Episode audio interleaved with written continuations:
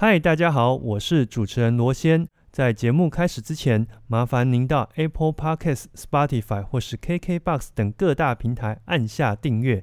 此外，如果喜欢我们的节目，也请到 Apple Podcasts 留言区来告诉我哦。最后，我们也有 Instagram 以及 FB 粉丝专业，请搜寻 M 脱壳。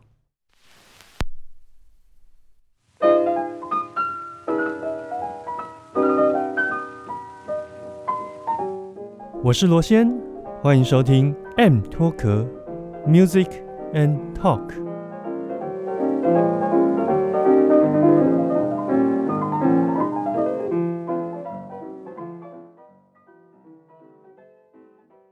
好，欢迎再度收听 M 脱壳，我是主持人罗先。上一次呢，我们邀请到南洋交响乐团的团长来跟我们聊一聊关于如何创立一个管弦乐团，还有这中间的心路历程。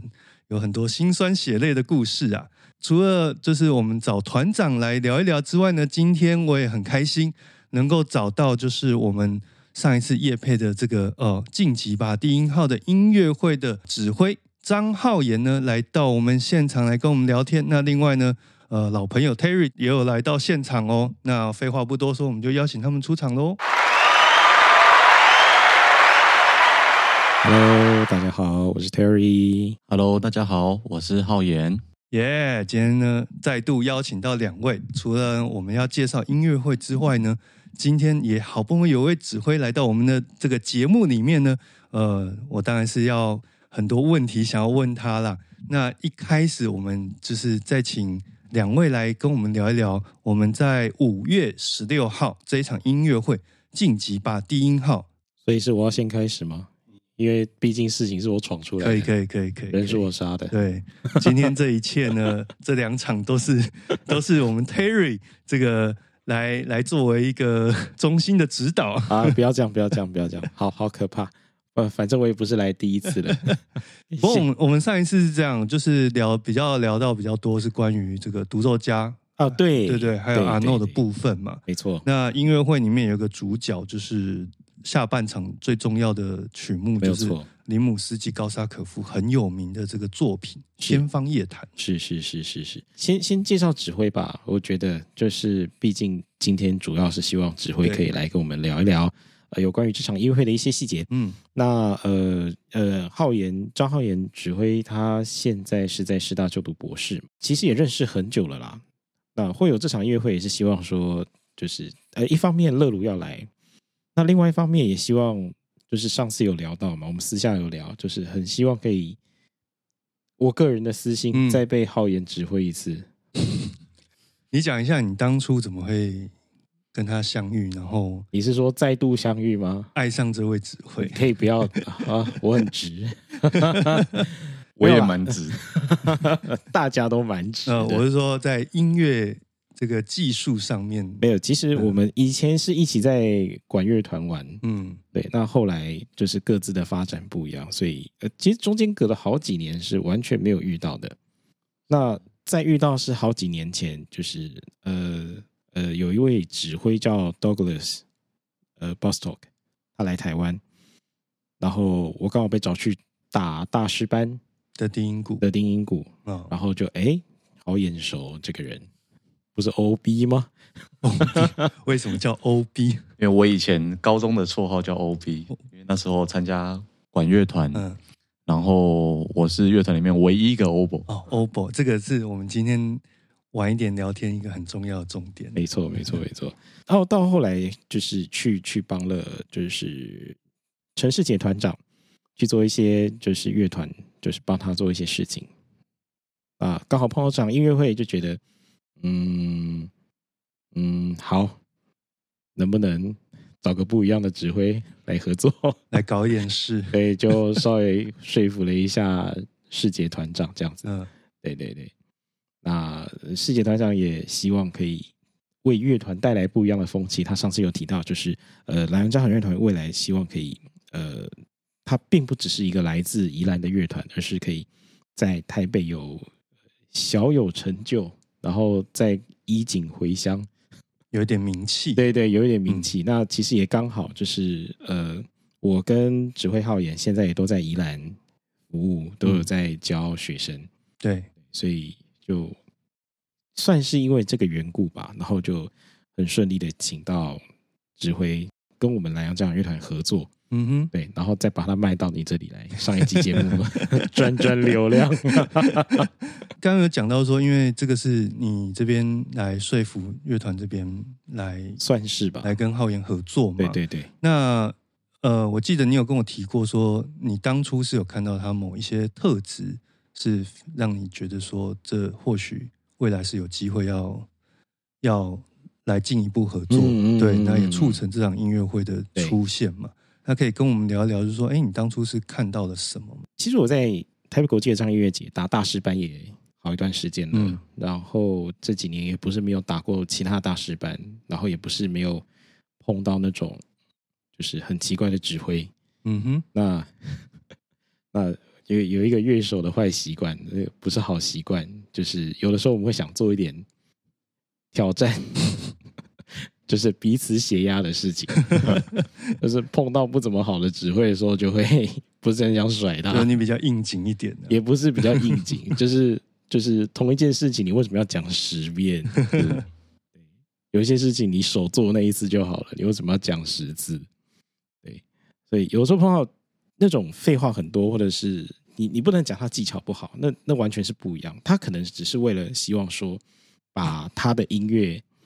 或者是他希望呈现的东西讲的再清楚一点点，嗯，可是有的时候，呃，我可以明白指挥的立场，但是身为乐手的立场，同一件事情做十次，他就没感觉了，嗯，对他真的会麻掉。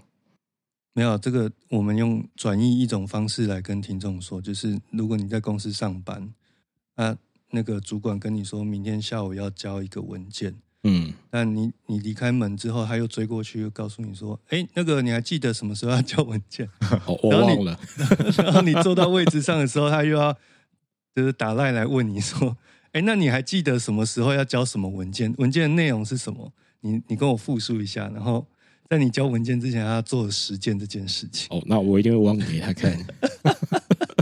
所以，呃，这样讲回来，就是说，那你觉得浩言在这方面确实是跟别人不一样对，呃，我觉得最大的差别在他会很有意识的去带领呼吸跟律动，嗯，然后再来是很很说实在的，就是要降低这种麻木的感觉，嗯，表达沟通能力很重要，但有的时候指挥家或者指挥们在。沟通的前提未必是需要透过口语表达，嗯，更多其实可能要是，呃，你的左右手如何去协调工作，你如何把拍子打好，如何在很短的时间之内把情绪或是希望做到的事情，透过双手再用语言去辅助，嗯，去做到这样的事情。我觉得这件事情是很重要的，尤其在。古典音乐，呃，那其实古典音乐在过去一百年内，我相信对罗先也知道，就是他基本上就是经历了一个很大的工业化的过程。嗯，就音乐会也变得开开始需要去讲究经济规模，更不要说在台湾像我们这样子到处跑的，如果可以在越短的时间之内工作完一场音乐会，我当然可以拿到的的收入会相对多嘛。就是讲直白一点。排练都是需要成本，没错。所以当有这样的指挥可以简短这个沟通过程的时候，我觉得那是一件非常令人期待的事情。它相反可以反过来说，它可以去激出不一样的深层的内涵，嗯，更可以在这个状态之下去激起一些有趣的东西。未未必是说长久的工作没有办法做到，我觉得只是说现在的的工作形式会让这件事情可能会需要我所谓事前的工作是委托。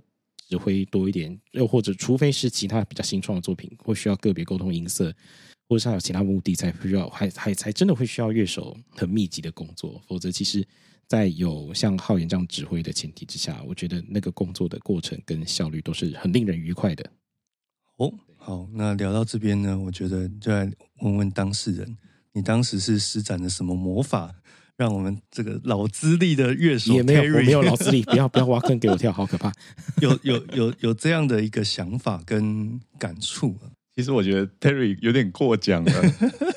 对，那那我觉得身为一个指挥，蛮重要的一件事，就是服务音乐。嗯，但是因为你要服音乐之前，你要先让你的乐手服服帖帖。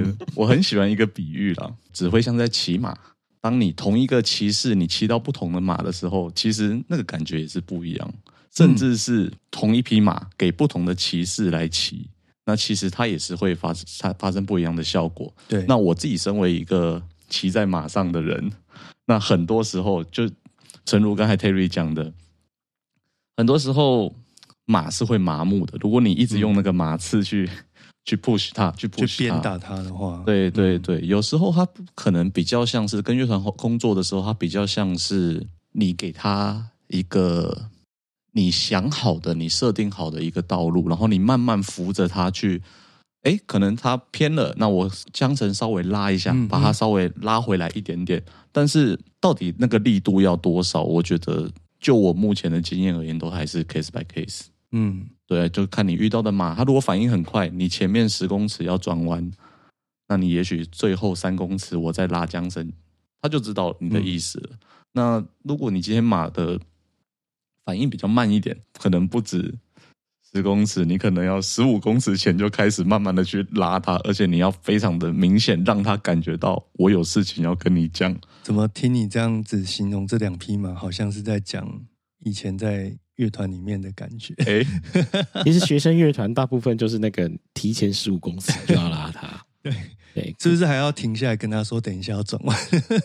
就是你在事前就要先跟他讲，你还没骑上去前就要先跟他讲。但这是这里会变慢哦，学习的过程啊。对对对，就是我觉得跟演奏家一个最大的差别是我们面对的都是生物，嗯，就是我们的乐器是活生生的人，嗯，我想就是那种过去那种指挥很。享有很大的权力、享有很大的权威的那个时代已经过去了。大指挥家的时代，对对对。那现在比较多，其实都是，哎，我跟你工作，怎么样可以达到最大的效益？嗯，对我跟你工作，那我我我自己个人会觉得说，你要做到这件事情，首先你要先取得你的乐器的信任。嗯，哎，其实我觉得不仅是指挥家跟乐乐手之间。甚至于是连乐手跟他的乐器之间都也也有这一层关系存在，就好比昨天可能都好好的器材，今天拿起来怎么就有点不对劲？哎，对，那其实是我们开录之前在聊事情。对啊，尤其进入数位时代之后，那先不谈这种这种有所谓软体在操作，因为呃，刚刚有聊到我的这个录音器材。前两天因为搬家的关系有点傲娇，但但我意思是说，其实就算是以前在吹乐器也好，可能有时候乐器多多少少都会遭惊。那那你有没有敏锐的去察觉到？他只是说乐器不会讲话，可是指挥跟乐手之间，大家都是活生生的人。那你要如何去沟通这件事，就就是变得是非常非常的重要。是是是，就是我觉得还是要回来这场音乐会啊，晋级吧低音号，没错，是我们五月十六号哦，在台北市的中山堂的演出。那我觉得今天浩演来，我有点开心，是因为下半场要演的这个《天方夜谭》是我曾经大学报告做的曲子。那那那为什么会拿来做报告？是因为我真的很喜欢很喜欢这曲子，曾经就是疯狂的收集各式各样的版本。好像这曲子说说实在要把它演好，似乎不是太困难，但是把它演的真的非常的漂亮，似乎似乎又不是很简单。是那我觉得浩演可不可以跟我们聊聊林姆斯基高沙可夫这首他最著名的管弦乐作品《天方夜谭》，一八八八年的作品呢？那这部作品基本上它是一个林姆斯基高沙可夫非常非常重要的一部创作。嗯，那他我们大家都知道，他是一个。它是 based on 一个阿拉伯的故事集《一千零一夜》，那中中文可能会翻成《天方夜谭》这样子。对，那或者是雪哈拉沙德。是是是是。我先聊聊这个书好了，这个文学的这部分作作品。这部分其实很特别的是，它是一个大故事，然后它镶嵌了很多小故事，甚至小故事里面又有在镶嵌更多的小故事，就可能是哎雪赫拉他沙德在跟苏丹王讲的一个故事。然后故事里面的主角，他又有在讲他自己的故事。嗯，然后他讲的那个人的故事里面，可能他那个人又要在讲他自己的本身的故事，延延伸跟开始创这样。对对对，所以他是他是一个像俄罗斯套娃那样子，就是我就是套小的，大的套小的，小的再套更小的，再套小的这样子。那我觉得他是他本身这一部文学，他就已经有一个非常非常明显的。那我觉得在这部作品回到里姆斯基高萨可夫的这个音乐作品里面，很多地方我觉得桑炮你也看得到一些这样子的影子。对，特别是第二乐章，第二乐章，那第二乐章它可能是在讲一些呃讲三个，就是我们讲 Prince 卡兰德，卡兰德其实叫卡兰德王子，其实有点怪怪，因为他其实是一个波斯语，他的。他其实叫做那叫什么托波森，就是僧侣，三个僧侣，然后他们以前都刚好都是王子，然后三个王子刚好都左眼瞎掉，然后所以第二个乐章它的原本的故事啦，原本的故事它就是围绕在这三个人，然后这三个人他们又有各自的故事，他们各自在讲说为什么我的左眼瞎掉，嗯，然后他们又各自在讲说他们以前身为王子的时候怎么样，所以你会发现在曲子里面第二乐章的结构它其实是。我自我个人觉得比较复杂的一个结构，比较结构上比较复杂。对对对，那回到音乐本身，就是这一部作品有几个蛮重要的点，就是第一个，我们刚才讲的它的故事性，那它也跟原本的文学著作还有一些商号有一些连结。虽然林姆斯基高德可夫他说，他后来把标题全部都拿掉了。诶，他是最早把标题放上去，最后全部抽掉。应该说他最早他其实只有写简单的文字，譬如说。序奏，嗯，然后第二乐章它就是一个巴拉的，就是一个叙事曲，叙事曲。然后第三乐章就是个慢板，然后第四乐章就叫。我记得它最早好像就是只有这样简单的标题而已。对，然后后来是因为他的出版商的朋友，然后就建议他说：“哎，这样可能比较好卖啊，就是你要不要加一些标题在上面？”就是啊，所以才会有啊。我们第一第一乐章可能叫做《辛巴达与海》，然后第二乐章可能就是海兰德王子，那第三乐章就是小公子、小王子这样子。那第四乐章，我这个标题就比较多了。对对对对，就是哎，一下又庆典，然后一下又回到巴格达，然后又船难，然后又船，然后又撞到，而且他还特别讲说青铜雕像呃，青铜雕像。对 对，那这个他后来加上去，那但后来好像。他又觉得说，这样好像会限制到演奏家或者是观众的想象。就其实我本来本来在写这个曲子的时候，我其实并没有要这么具象化。对对对，他也许对我来说，他可能会像是诗这样子。对，他好像有提到一些东西，就比如说我们听到一些伴奏音型。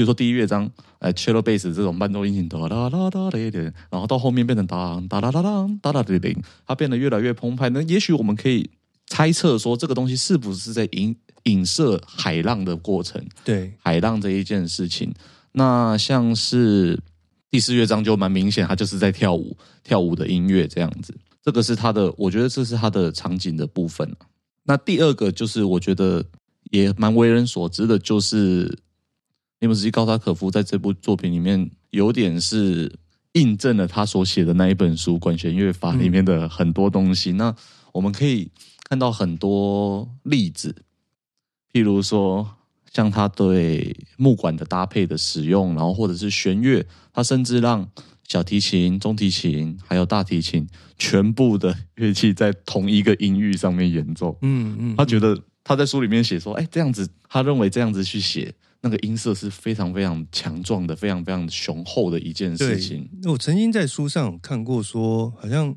林姆斯伊高沙可夫对于研究乐器这件事情是很热衷的，是是是，乐器可以做什么样的可能性。然后那个书上讲的有声有色，说什么他跟包罗定两个人哦，周末啊就今天拿一把小提琴，明天拿一个什么乐器，然后开始就在研究它的各种可能性。然后再去研究各种排列组合，就有点像说化学家在研究那些化学的反应一样啊。是是是，只是说他研究的对象是这些乐器啊。不过我插个题外话，就是他那本书啊，他虽然他我我印象没有错的话，可能写完第一章他就人就走了，所以后面都别人帮他，他的学生帮他补补补遗完成的这样子，然后。我我个我我自己是有看过那本书，嗯，然后我觉得那本书很有趣的一个点是，他在序章就写说，佩奇是看天分的，我知道，我看过那本。对，然后那本很厚哎，没有，其实还好，还好吗？他的中译本还好。对，然后很有我我个人觉得很有趣的点是，他就说我本来想要在这本书里面引用一些就是跟我同时代或者是过去一些伟大大师的作品，就是拿来当成配器的例子。没有他，但我后来想想。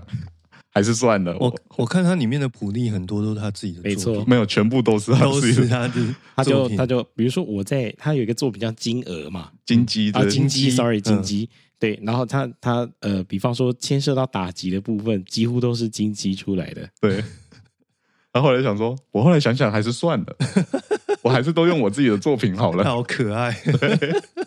我记得另外一个故事是，好像柴可夫斯基他他不是胡桃钳的配器比较蛮精彩，那里面有用到那个钢片琴，钢片琴那个对对对对对，那拿到那个乐器，柴可夫斯基说啊，千万不要被林姆斯基高沙可夫知道这件事情。有有有有，呃，那个是在胡桃钳吗？胡桃钳，胡桃钳，胡桃钳，对对对。刚刚胡桃钳的配器也也是我我自己听过他的大部分作品里面算是非常突出的，没错。嗯，那这样讲起来，其实我觉得我自己对这首作品最大的疑惑就是说，有时候听到一些演出是它很很有声光效果，然后听着也很爽，可是就就像我们去电影院看爽片一样，看完了就忘了。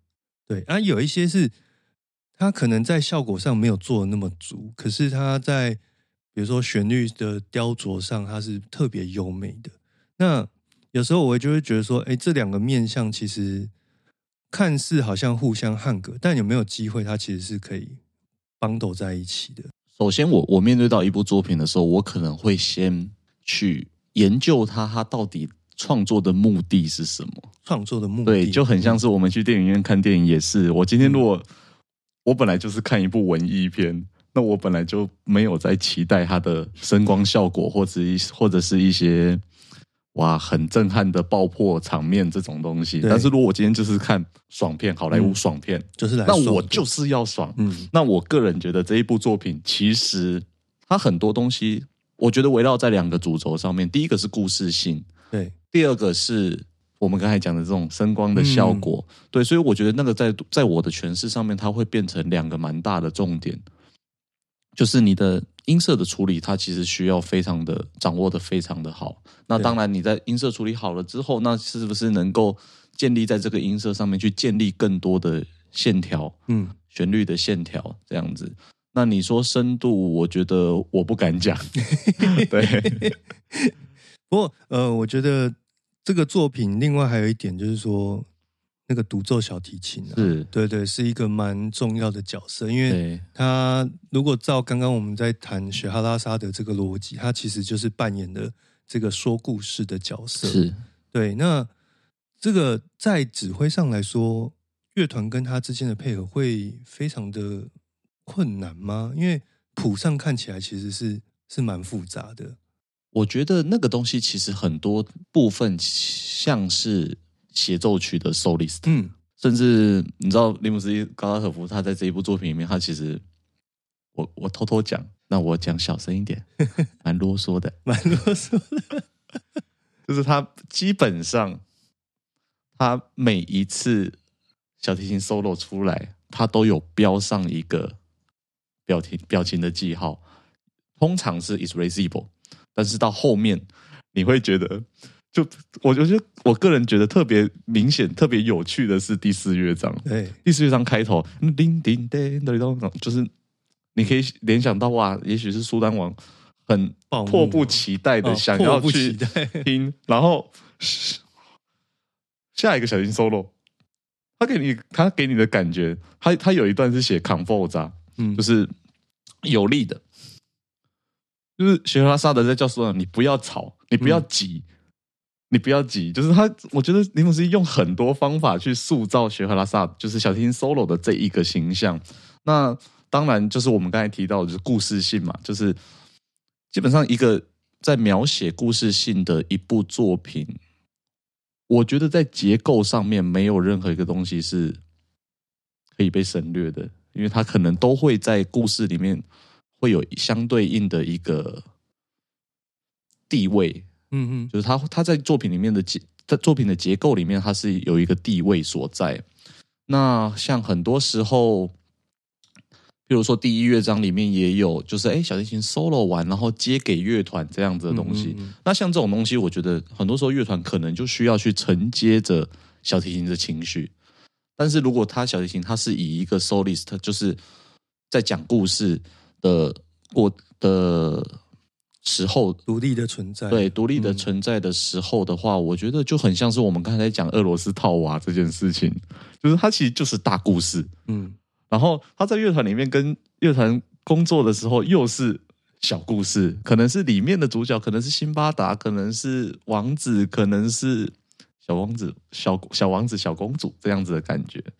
那既然讲到讲到小王子、小公主，我觉得可以分享的是，像第三乐章，我一开始小时候在读这一部作品的时候，就觉得，嗯，为什么在线部回来突然插了一个小提琴 solo 在那边？嗯嗯。那后来长大了之后，我觉得那个东西也许就很像是。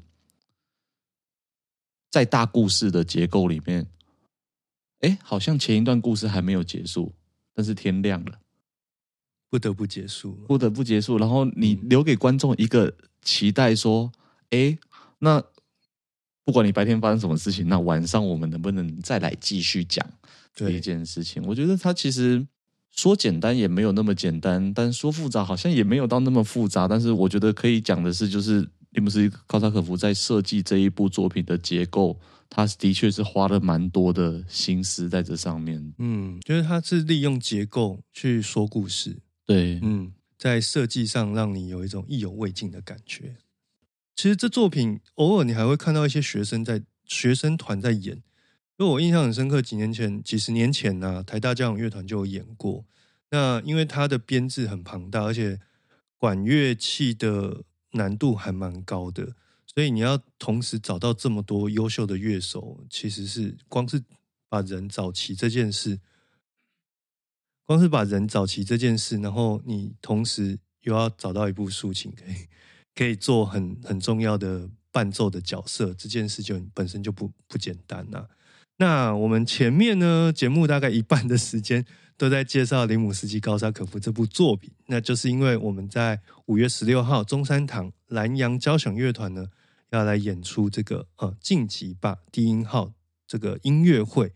那详细的相关内容我们全部都会放在这个资讯栏里面。如果说哎听众朋友你听到这边就觉得说哇这这这指挥真是好厉害哦，好会说故事哦，那我也想要看看说他能不能在现场把他所说的故事。全部的，还有他对于指挥的概念，全部的实践在呃音乐会的演出当中呢。欢迎大家来到中山堂，来跟我们一起共襄盛举，晋级吧！低音号资讯全部都在资讯栏里面。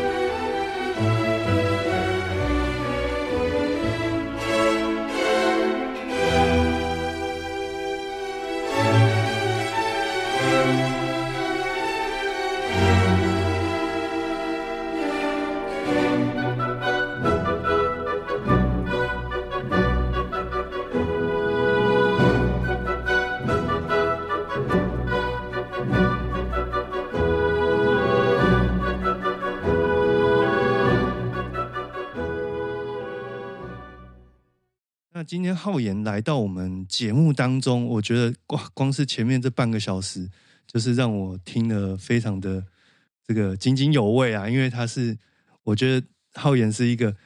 我我自己对他的印象是，平常是默不讲话，可是如果你问他问问出一些对的问题，他是可以侃侃而谈的人。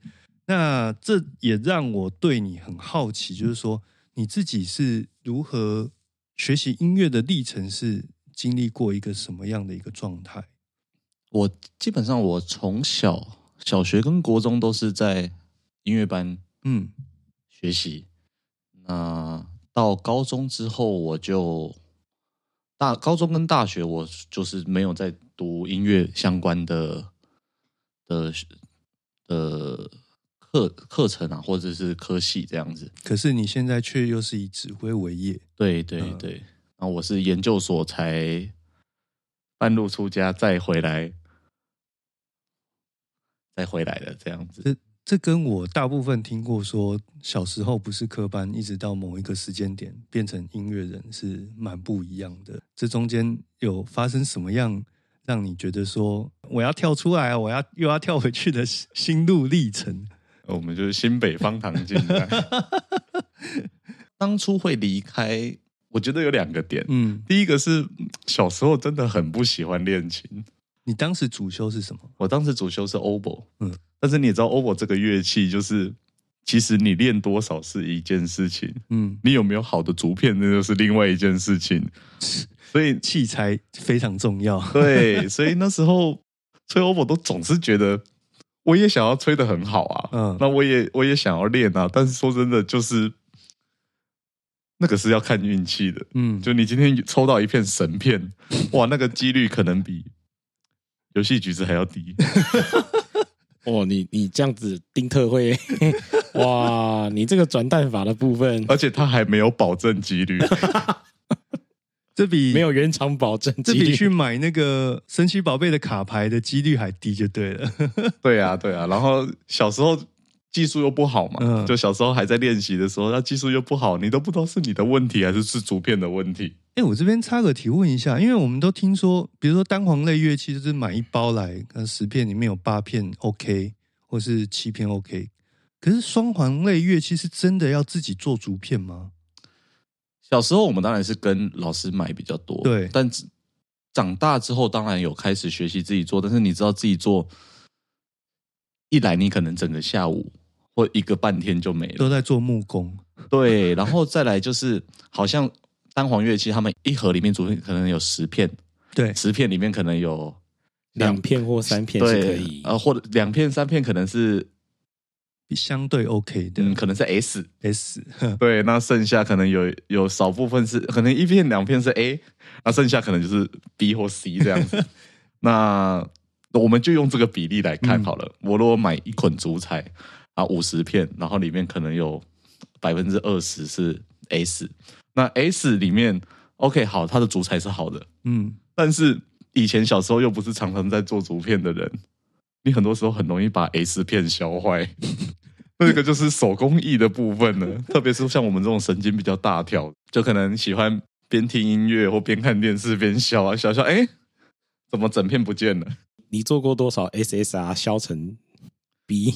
哦，这个真的是一段痛苦的回忆，根本就想不起来，害怕想起来。对啊，然后主主要就是那时候很不喜欢练琴啊，嗯，因为我我个人就是比较反骨一点，比较反骨。对，就是我我比较喜欢自由了，嗯，就是你不要逼我去做，我我有时候自己我自己会去做很多事情，但是那时候在科班训练，就是常常会被逼着去做这些事情，因为老师有他的。业绩目标要达成，呃，可能也不是业绩，只是他们觉得我应该可以很快，只是为什么我都没有办法到很快达成他们想要设定的目标这样子。但 anyway，这是第一个点。那第二个点是觉得，哎，从小就在音乐班的环境里面学习，就想要出来看看，说有没有别的东西是一样可以，是不是可以提起你的兴趣，或者是。怎么讲？甚至当成第二专场或者是第一专场，就是就是出来看看。我觉得那时候离开主要这两个原因嘛。好像人生在探索阶段的时候，多少都会这样子想。嗯，对啊。那所以那时候高中就就出来读普通班。对啊那那时候也是哇，新一片新天地的那种感觉，就是哇哦，原来外面的世界长这样子。因为我的国中的音乐班，它其实把我们保护的很好。你所谓保护是说，甚至我们的教室都跟普通班是分开的。嗯，这个独立于其他一般班级的。对，因为我们学校有一个音乐厅，所以他就把音乐班塞在音乐厅下面。基本上我们没事不会到普通班的区域去。哎，所以你们上课是没有阳光的哦？对，就是全部在地下室。哇塞，这样待三年呢？没有阳光还是？不没有那么在乎的事情。嗯，最惨最惨的是每一次台风来，那个水都会从一楼淹到地下室。然后你也知道，音乐班男生又少，那时候我们好像三个年级，国一到国三的音乐班男生只有七个人吧。然后七个人就要负责去搬沙包，然后把那个音乐厅的那个楼梯口堵起来。那时候真的是开玩笑讲，就是内忧外患了，就是台风上面会淹下来。嗯，然后因为。我们在地下室嘛，地下室又刚好又是整个音乐厅那栋建筑物的化粪池，嗯，所以内忧就是会从下面来，就是有时候会从上面来，有时候从下面来，所以那时候真的是哇，很精彩。但就是说，你会觉得说，呃，当时的这个环境让你对音乐反而没什么兴趣？我觉得。不是没什么兴趣，而是我有兴趣。可是为什么我要用这样子的方式来练习？嗯，我甚至不确定我以后要做什么。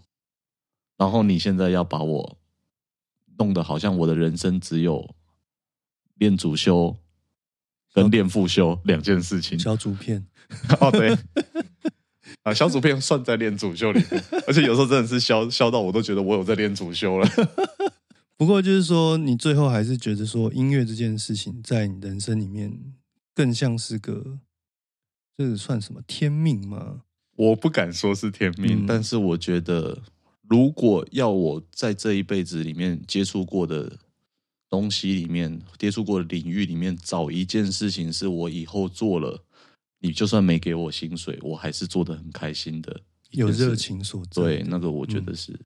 虽然我那时候高中读的是普通班，嗯，但那时候就想说，那还是继续不要把乐器放掉，因为毕竟那时候买乐器花了很一大笔钱嘛。对，那时候就想说，那我就来参加个乐团好了，就所以那时候就加入了附中管乐队。嗯，那那时候在附中管乐队里面，哇，等于说有一点是开启了我 另外一个对音乐的想象，因为以前在科班里面，就是我们主要都是管弦乐团嘛。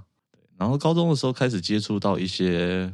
比如说像 Alpha Reid 或者是伊藤康英这样子的作品，那我哇，跟我以前参加乐团的经验蛮不一样的。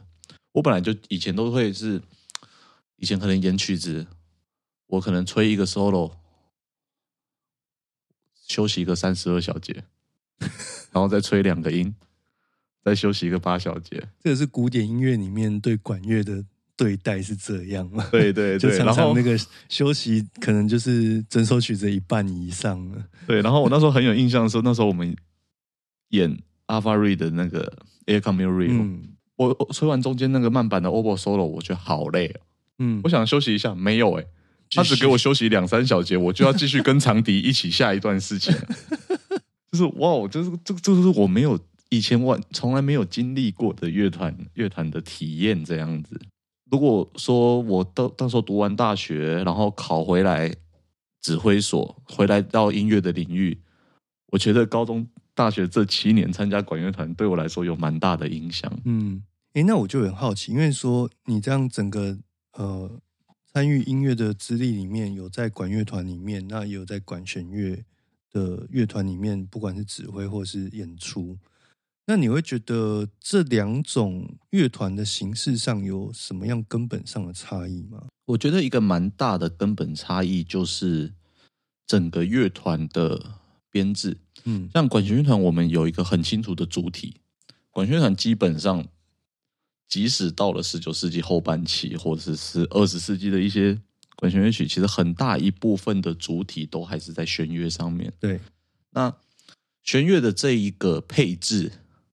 其实也被很多个的很多种类的乐团所学习，就是有两个高声部的旋律，然后那第二个高声部旋律，它可能同时可以当成内声部，对，然后还有配一个内声部，然后再一个低音，就是我们常常讲 A A T B 的这种这样子的配置。这个算五五声部，诶，其实算四声部，因为通常下下面两个通常是类似的，对对对对，弦乐四部的编制。那这个东西常常就像管乐团也是使用这个东西来当成它的一个基本的编制的一个配置，这样子。那管乐团其实。我自己在读了这些作品，我个人会觉得说，它其实少了一个我们讲的主体，嗯，就是像弦乐这么具有主宰性的一个家族乐器。那有些人说是竖笛，那有些人说是铜管，但是很多时候，我觉得要看作曲家他认为。是是主主导，所以所以你会发现，他其实有很多的曲子，它的配置是不太一样的。嗯，那就我个人而言，我个人会觉得说，管乐团其实读谱它会比管弦乐团再更难一点，因为它其实没有那么的简单。因为我觉得，光对很多人来说，那个各个乐器的调性要转来转去的，就那个脑袋就很容易打结。是是是是，那我觉得最主要点是。好，你看管弦乐团的谱，我们就假设我们今天只要找一个 bass line 就好了。嗯，哎，你管弦乐团的谱其实蛮一目了然的。对，特别是如果像是德弗扎克这样子的作曲家，他可能吐把只给你不到二十个音，所以你几乎可以省略它。对，就是哎，有的时候不要去这个要给他 Q。嗯，对，但主要你要找 bass line，其实都在 cello 或者是 bass 上面，然后或者是巴颂，sometimes。啊，像管乐团，它其实就没有这么明显。嗯，因为像管乐团，我自己个人我会觉得，像长笛、oboe 还有巴颂、低音管这三个乐器，它可能组成一个我们刚才讲的那个 AATB 的一个形式。嗯，就是就是一个弦四的这样的组合。然后竖笛本身它就是一个弦四。对，那有时候它会加上一些降 E 调竖笛，就是比就是音域大概比短笛再低一点，就是但是你可以想象就是。音域大概都是在短笛那个音域的的竖笛这样子，嗯，对，然后有时候会加一些 alto clarinet，就是有时候会加 alto 竖笛，那就是介于一般竖笛跟倍竖笛中间的音域这样子。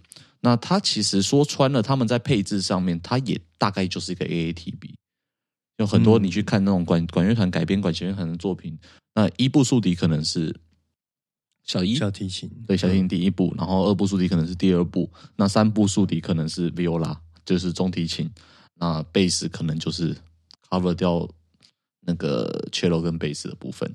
对，那萨克斯更不用讲，萨克斯它本身就是就是 A A T B。对，那铜管它比较复杂一点，因为因为铜管乐器它分成两种嘛，一种是锥形管，就是你把它整个拉直，它是一个圆锥形的。嗯嗯。然后另外一种叫柱形管，就是你把它拉直，它大主要都是柱形的，只有到喇叭口那边才开始展开。嗯。那基本上柱形管就两种，一个是小号。一个是长号，那我们看管弦乐团的作品里面，柱形管的使用其实都像长号可能还好一点，那小号基本上以前的，就是那个我们怎么讲叫做配器的规律，就是永远跟 Tiffany 在一起。对对啊，那长号可能好一点，长号可能比较多，像一开始用在乐团里面，它可能比较像是在人比较偏向。模仿人声的部分，嗯，对啊，那所以说，既然铜管有分这两种家族，那其实你很难去把它归类在同一种。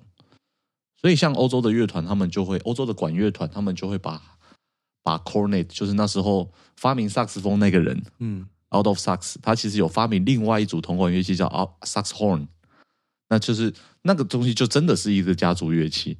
那家族乐器它可能有 cornet，有 flugelhorn，然后可能有 alto horn，有可能有 tenor horn 到 baritone horn，这样一整套家族把它用在乐团里面，当成是比你管弦乐团里面的弦乐的部分。对。那但是因为像台湾的管乐团，我们比较是偏向美国或者是像日本的这样子的编制的心态。其实像这个东西，我就会觉得有点可惜，因为像很多作品，我们实际上看不到一个主体在。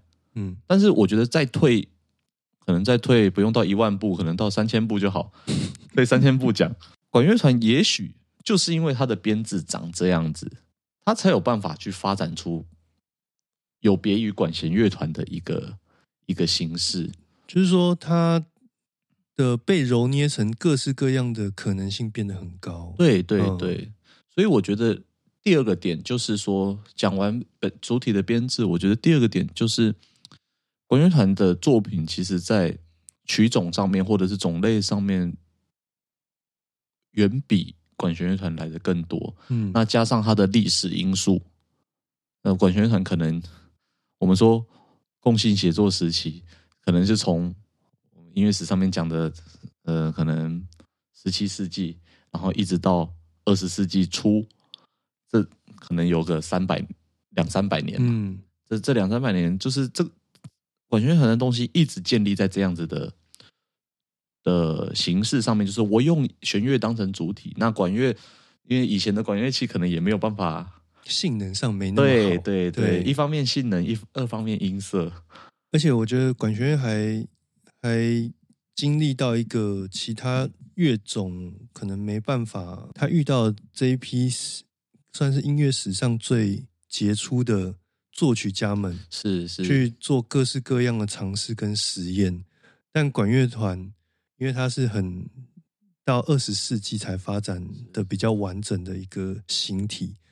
就相对来说，没有被这些杰出的作曲家们给蹂躏过。对，我觉得从历史上面来看，其实说没有蹂躏，可能也可能指的是说，只能说没有用这种编制被蹂躏过。对对对对对。那像以前像海顿、莫扎特、贝多芬，他们其实也写很多，那个时候叫 Harmony Music，嗯，就是它可能是一个。木五乘二，现在好像通常都会以什么十重奏来称呼，对对对对，或者说什么像舒伯特有一个什么八重奏的作品，对对，就含有一点点弦乐跟一些管乐器，对，像门德森也有，对，嗯，对，就是我就是我光就是我个人啊，我我自己就把它讲这个编制叫木木五乘二，因为它就是木管五重奏，每一只。double，那你会我我觉得仔细去读那些谱，你会发现，哦，原来你们看待管乐器是这样子的一个态度，嗯，就是它其实并没有本来就没有所谓的真正的主体东西在，就是像莫扎特写了写了很多 s e n a r t e 那有有一些部分像是有一首 s e n a r t e in 降一，嗯，然后还有一首是最大的，就是我记得那个好像是叫什么。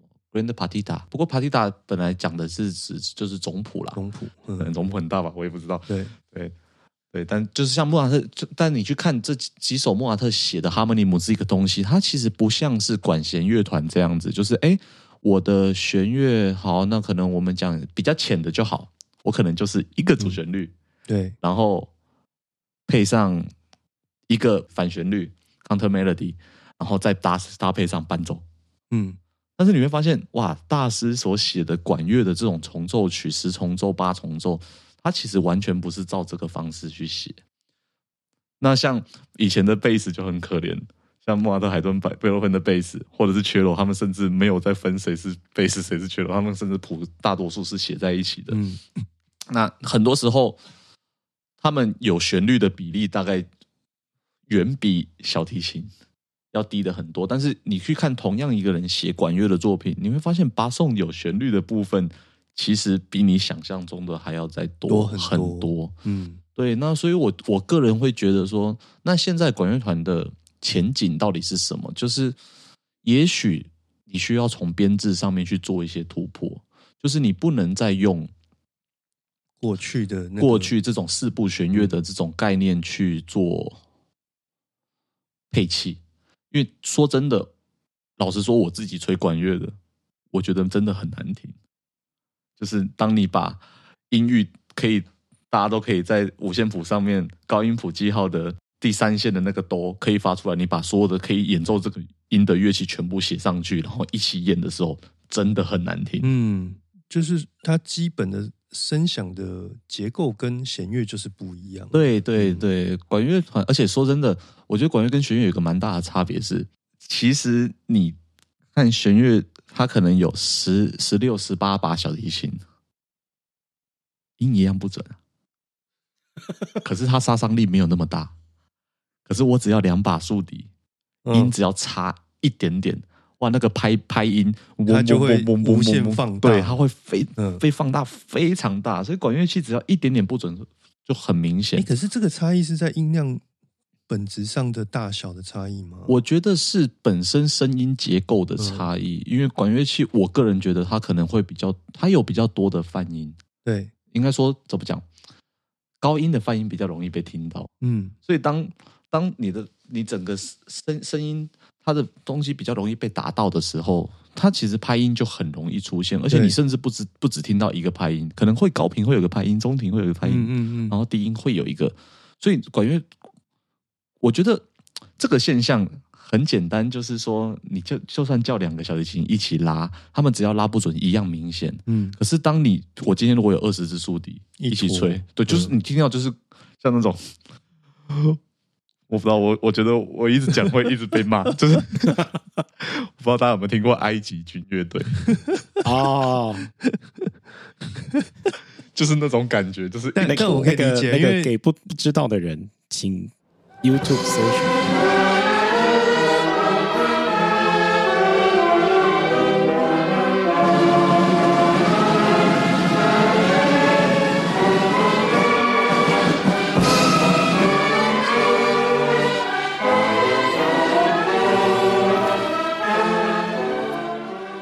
然后我我觉得这个点可以回到里姆斯基高萨科夫，嗯，像他就有特别讲讲这件事情，就是你在写管乐的配器的时候，譬如说好长笛跟竖笛差八度的时候，那你应该要，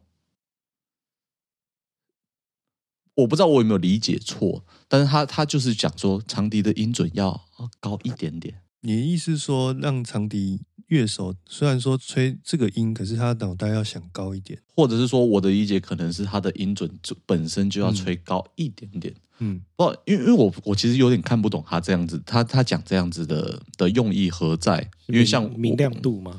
对对，也许也是明亮度。还有没有一种可能是当时的乐器的限制？我觉得也有可能，就是说你长笛在这个音域，绝大部分的乐器它都是会可能会偏低。所以，我请你这个东西要往上吹一点。但是依照我在带学生乐团的经验，就是会应该说，如果你都要音不准，八度开一点，嗯，总比八度窄一点好。对，杀伤力没有那么大，特别是短笛跟长笛同时在吹的时候，因为短笛也是一个很难控制音准的乐器。嗯，那如果短笛稍微偏高一点点。杀伤力不会那么大，但是如果短笛一偏低，我跟长笛一起吹的时候，哇，那跟世界大战一样，是不是很会接近小七度了？就是对，没有那么不够的八度。但总而言之，其实呃，如果吹过管乐器的朋友，那没没吹过，可能比较难想象。就是说，你不会，他们听到那个 埃及乐，他们就可以讲。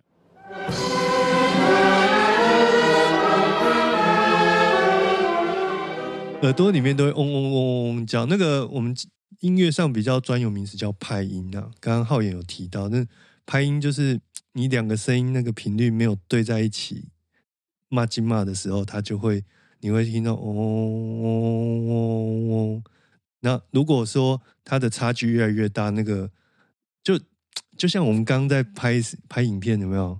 就是你你五五十赫兹的灯管遇到六十赫兹的屏幕，它就会有那个真的。对，那其实我觉得，如果说呃声音上没听过，你你有时候会看到那个印象管那个，其实大概就是这个逻辑啦。对啊，或者是说我们怎么判断音不准？嗯，对啊，所以有时候听我们听听到人家说哦这个音不准，有的是乱讲，但有一些专业他们是真的是靠这些呃细节物理上的一些细节去去判断这样子。哇，我我觉得这样子，我们录了大概一个小时的节目，我我真的觉得我对浩言感受到 Terry 嘴巴里面在讲，就是关于就是说他他从他身上看到什么样一个特质。可是我觉得你讲很多东西是以前自己我我自己在国内学习的时候并没有看过或者说听过的，是你有特别有到国外去进修吗？还是你有？怎么样特别的一些经历，让你知道说，哎，其实如何去看待这些事情的角度，可能不是我们所想的那样。我我觉得一来是我本身就是一个 比较，就刚才有讲过，我比较叛逆，对叛叛反骨叛逆一点，就是我会觉得，好，你今天跟我讲这些东西，我自己没有亲身体验过，我是没有感觉的，没有没有实证过，对，没 feel 了，对，那个就是你在讲，对我我可以尊重你在讲的这些东西，但是我觉得我我有我自己的一套逻辑去印证这件事情。那第二个就是我其实，在读硕班的这，哦，硕班读很久，我硕班有没有读个五年啊？也可能有，对，我硕班读了非常久，因为我觉得我我想要尽可能在五年内去补补齐那个七年过去七年那一段空白，所以这五年内，我其实每一年的寒暑假都都跑出去国外，就有时候去美国，有时候去欧洲，然后有时候去日本。那我觉得，其实，在国外也学到蛮多东西的，特别是跟台湾比起来，因为我觉得台湾对指挥好像有有一些误解 啊，对指挥这件事，或者是指挥这件指挥这这群人，嗯，对，就是好像，我记得有一次我去上个大师班，然后那个老师就问台下的团员。你们觉得指挥只要给你清楚的拍点，让你准时可以进来就好的人举手。哇！我那时候回头一看，大概有百分之七八十的人都举手。就哦，原来我们在你们心里面，我们就是一个给拍子的，告诉你什么时候要进来，什么然后速度多快的一个机器而已。对啊，我觉得像。台湾很多人对这件事情可能会有一些误解，但是我觉得在国外看到的东西其实蛮不一样的。我觉得光训练指挥这件事情就差蛮多的。我觉得可以举一个例子，就是在日本，我那时候去参加那个舞蹈国际音乐节，嗯，那时候指挥班那时候的老师，一个是夏野龙也，就是现在日本蛮有名的一个年轻一辈的指挥。然后还有高关健，就是以前是卡莱昂的助手。嗯，对。那我觉得这两位老师给我蛮大的观念的冲击。但是在音乐上面，这个我们可能可以讲 讲一集，另外再对。但是我觉得你把它再拐。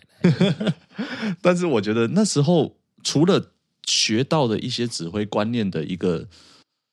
的的观念的东西以外，我觉得蛮令人惊艳是那他们训练指挥的方式。嗯，那时候钢琴有两个钢琴老师，然后我们就想说，哎，那钢琴是不是我们以前在在台湾的大学所训练的那样？就是哎，可能就找弹钢琴的人来。就那时候我记得我们是指。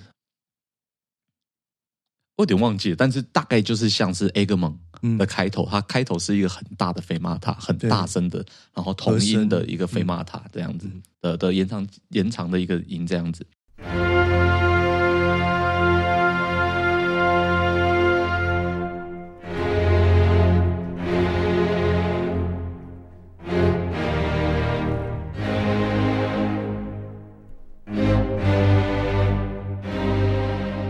记得我们那时候十二个学院上去，每一个人指下去，那个钢琴都比你晚进来。嗯，但是可能他们演了也不止十二次，因为每个人可能会试一试前面，会试很多次，他们没有一次是不整齐的。但是你说啊，那个是是他的默契吗？好像也不是，他们就是两个钢琴老师，就是一直盯着你看，然后看你的预备拍下去，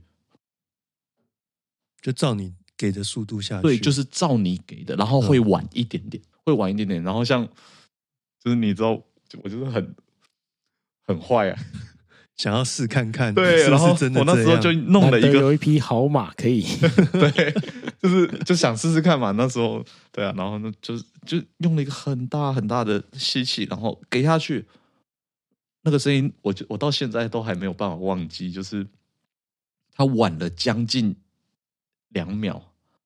才进来，但是两个人一样是同时进来的。对对，然后哇，我那时候真的是有点被惊艳到，然后哦，原来你们是这样子在训练指挥的。因为我觉得就就整个情势来看，日本跟台湾很像，他们就是这两个国家都是充满指挥的国度，嗯，就是你其实没有那么多的乐团可以让你指，但是你学习指挥的人数其实很多。我觉得哇，日本原来你们是这样子在训练指挥，然后加上那两个老师，那两个老师，除了我第二年去那时候弹《春之祭》，那个真的没办法，他们真的是看双钢琴的谱，嗯，剩下的曲子他们都是看总谱直接弹。呃，乐器该是什么样子，他全部都。看得清清楚楚的，对，然后他们会尽可能用他的触键去模仿，譬如说，哦，这边是弦乐的雷嘎多，嗯，呃，就是比较呃圆圆滑的声音这样子。那我可能在触键上面，我可能就处理稍微圆滑啊。这边是小号，哦，可能他们对小号有一些误解，然后他们就会有就会刻刻意的把触键弹的比较重。但是我觉得那个整体来说，都比你在台湾。我们是听到他们把音对，只是把音弹出来，只是在想办法对到你的速度来的训练的来的好。对啊，我觉得那个是一个蛮大的、蛮大的冲击。然后从那一次之后，我我就一直在思考，一直在反思，说：首先好，那如果我们今天要成为一个，不要让团员觉得我们只是一个给速度的节拍器，或者是给 Q 的一个呃交通指挥。那我们还能多做些什么？但我觉得这几年学指挥应该也有个十年了吧？我觉得这几年这样子下来，我我自己的方法是相信乐手，就是你要得到他的尊重之前，你要先尊重他。就像我，我可能很久以前跟 Terry 有聊过类似的事情，就是。身为一个打击乐手，最讨厌指挥叫他换棒子。哎，我有认识这种指挥哦，我我认识指挥多的，而且 我觉得讲回来，所以在台湾的所谓的大师班的上面的指挥，并不是这么回事。应该说，我们的训练就是好，要么就是我们指挥人下去自己弹，嗯。但是以我的例子来说，像我我自己的钢琴，并不是到非常好。那我只是看谱比较快而已，嗯，对。那很多时候我需要花一点时间去练习，但是以我的角度来说，我如果有那个时间去练习钢琴，我不如花更多时间来看谱。但但但，然后另外一种就是我听到过比较荒谬的是指 CD，嗯，对啊，CD 我真的是没有办法想象那个音乐都不是你做的，那到底在指什么？对，那个就是动作。那说实在，动作。我我觉得，像我以前，我以前真的很坏，我都会说，你在想动作这些，就是动作这件事情，就是指挥的口腔期啊，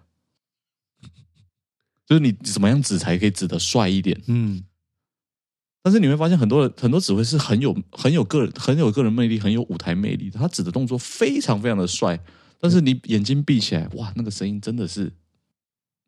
不 OK，乱七八糟的。嗯，对，就是他的把等于说他把音乐产业变成一个视觉艺术的的表演艺术这样子，以视觉为主，并不是以听觉为主的东西。对，而且呃，我我自己也被问过这些问题，就是说指挥到底在台上干嘛？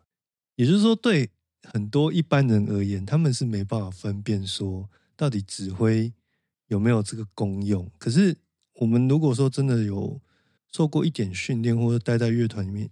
也你哪怕是几天，你都会知道，其实大部分的工作是在排练的时候就要解决掉了。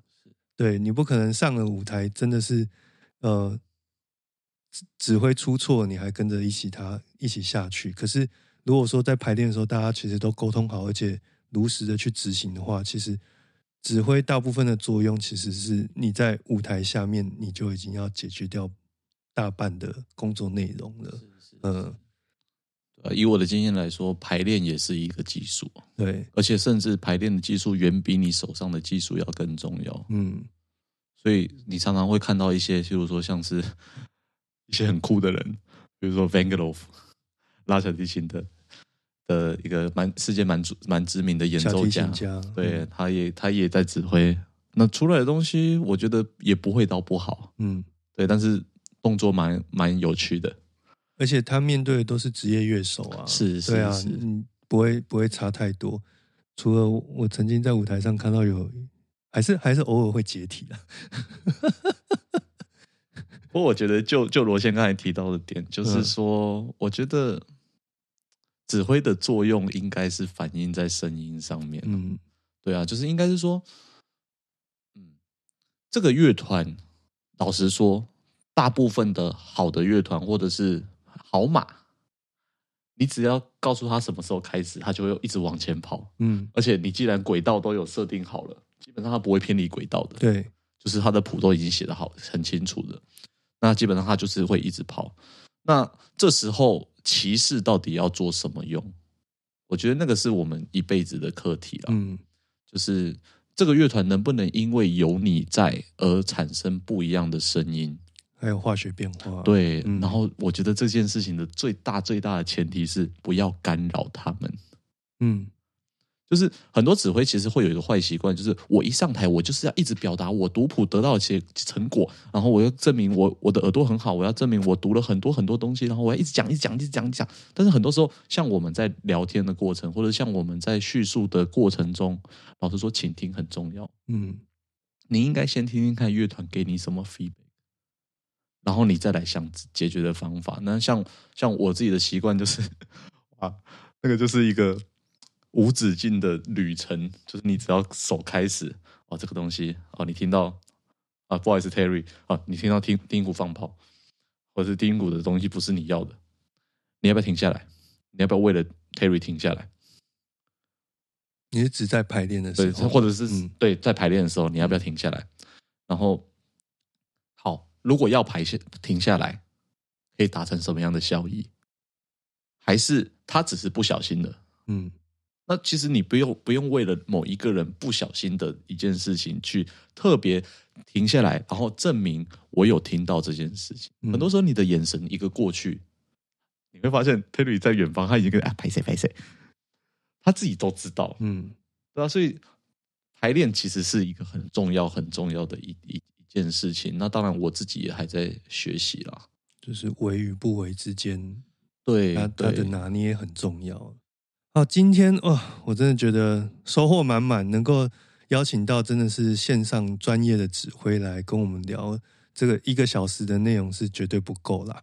所以呢，如果未来有机会，我觉得可以再找浩言来聊一聊，就是他自己在实物上的一些经验跟所见所闻。这样，那最后呢，我们今天当然最重要的事情就是音乐会啦，晋级吧低音号，这个五月十六号呢，在中山堂。